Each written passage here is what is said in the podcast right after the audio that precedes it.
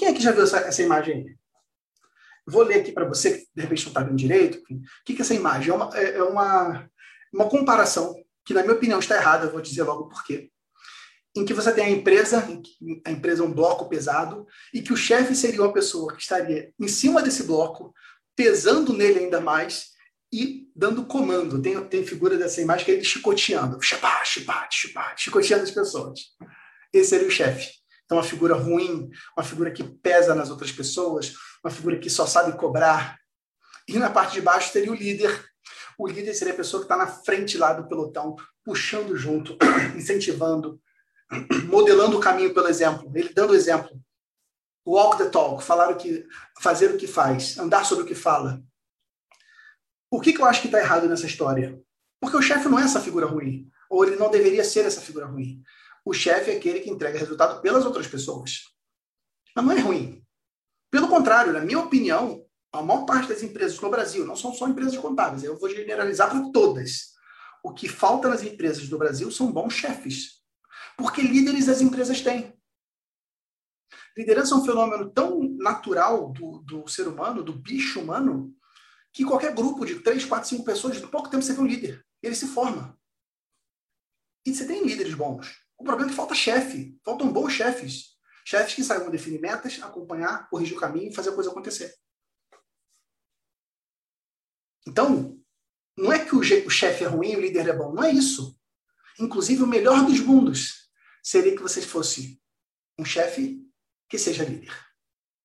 Aí estão as pessoas verdadeiramente muito poderosas nesse mundo. Pessoas que conseguem ser chefes e líderes. Porque ele tem a caneta para mandar, para assinar.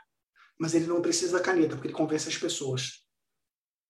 Seja por exemplo, seja pelo seu conhecimento técnico, seja pela sua inteligência, seja pelo seu histórico. Existem vários tipos de liderança. Né? Liderança é um fenômeno, como eu disse, uma arte multifacetada. Você tem líderes voláteis, inclusive. Um líder que a cada fase entra um líder diferente. Esse assunto até é bem, bem complexo. Mas o ponto é o seguinte: o cenário ideal é que você consiga ser um bom chefe e um bom líder.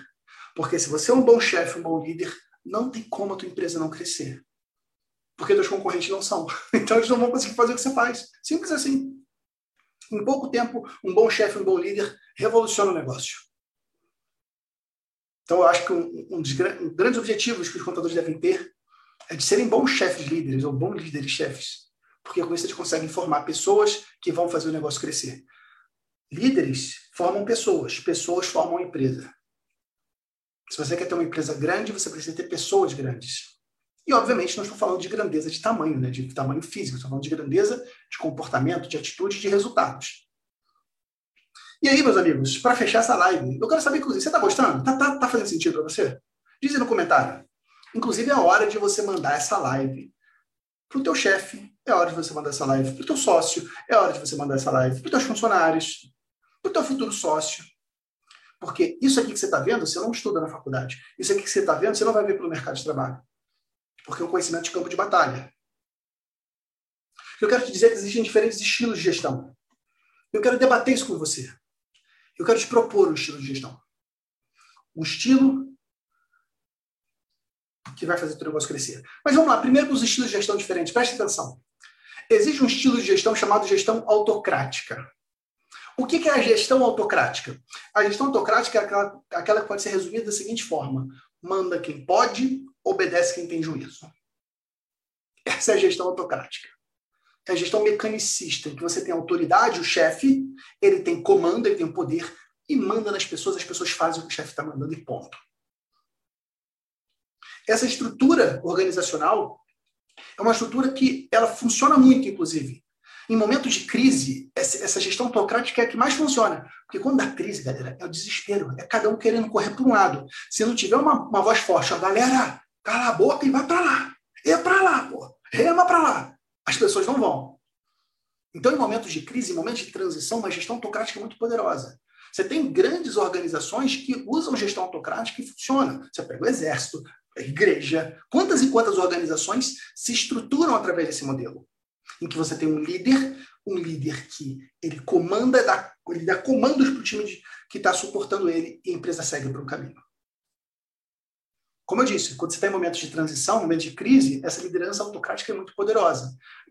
especialmente se você tiver um líder claro e evidente, um líder que está conseguindo ver o caminho certo. Claro, se você está com um líder que está vendo o caminho errado, ferrou. Você está indo para o buraco, esse cara está jogando você para o buraco. Mas se você tem um líder que tem uma, uma visão boa de para onde devemos ir, é um estilo de liderança que funciona. Muitas empresas até hoje são desse estilo. Só que tem um problema. Nós estamos vivendo uma mudança geracional. Mudança de geração. Talvez você já tenha ouvido falar da questão de baby boomers, geração X, geração Y, geração Z.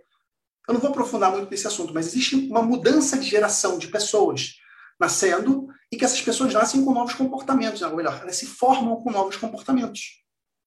E a geração que está no mercado de trabalho de hoje uma geração que ela está muito arredia a trabalho por trabalho. Se ela não se envolve no negócio, se ela não se sente que está participando da construção de algo, se ela não se engajar com aquilo, ela não fica. Ela não aceita comando por comando. Faz isso porque eu estou mandando. Ela não aceita. Ela faz de bico e daqui a pouco pede passagem da empresa. Eu não sei se você teve a oportunidade de entrevistar pessoas assim, nos últimos tempos, mas tem pessoa que tem passagem por empresa, três, quatro empresas no ano. Duas empresas no ano. Isso era impensável décadas atrás. Emprego era algo quase com a fidelidade de casamento. Vou, vou, vou entrar no emprego, vou, vou aposentar no emprego. O sonho das pessoas antigamente era ser gerente da Caixa Econômica do Banco do Brasil. Não é isso? Antigamente era assim. E hoje não. Hoje é uma efervescência. Hoje é a geração do ficar. Eu fico nessa empresa enquanto estou gostando. Se eu não gostei, ó, beijo dance, tchau. Não me importa o destino final. O que me importa é a viagem. Se eu estou gostando da viagem, eu continuo na viagem. Se algum motivo eu não gosto mais da viagem, eu meto o pé e parto para outra viagem.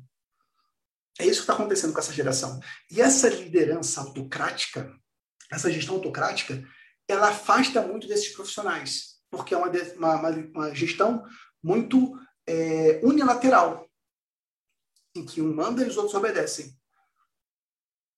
Então, por isso que você vê hoje, levando para o nosso universo contábil, hoje você vê, preste atenção, grandes empresas contábeis ruindo por dentro. Grandes empresas contábeis desmoronando por dentro. Tem empresa contábil que tem 40, 50 anos. Há 40 anos atrás, a gestão autocrática era mais aceita. Só que a, a geração mudou. O teu analista fiscal de hoje não é o teu analista fiscal de 30 anos atrás. É um garoto mais novo, uma garota mais nova, que não aceita aquele estilo de gestão. Aí você vê empresas contábeis grandes perdendo talentos, porque ninguém consegue ficar num ambiente nocivo, um ambiente opressor, e essas pessoas indo para empresas mais novas, mais modernas, ou até montando seus negócios.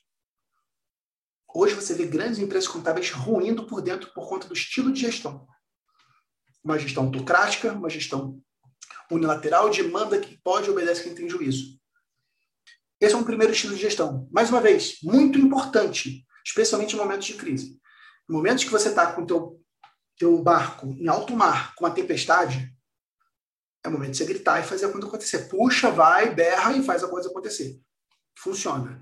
Mas em momentos de crescimento, em momentos de estabilidade, é uma gestão muito perigosa, porque ela afasta pessoas, especialmente nessa geração que a gente está hoje.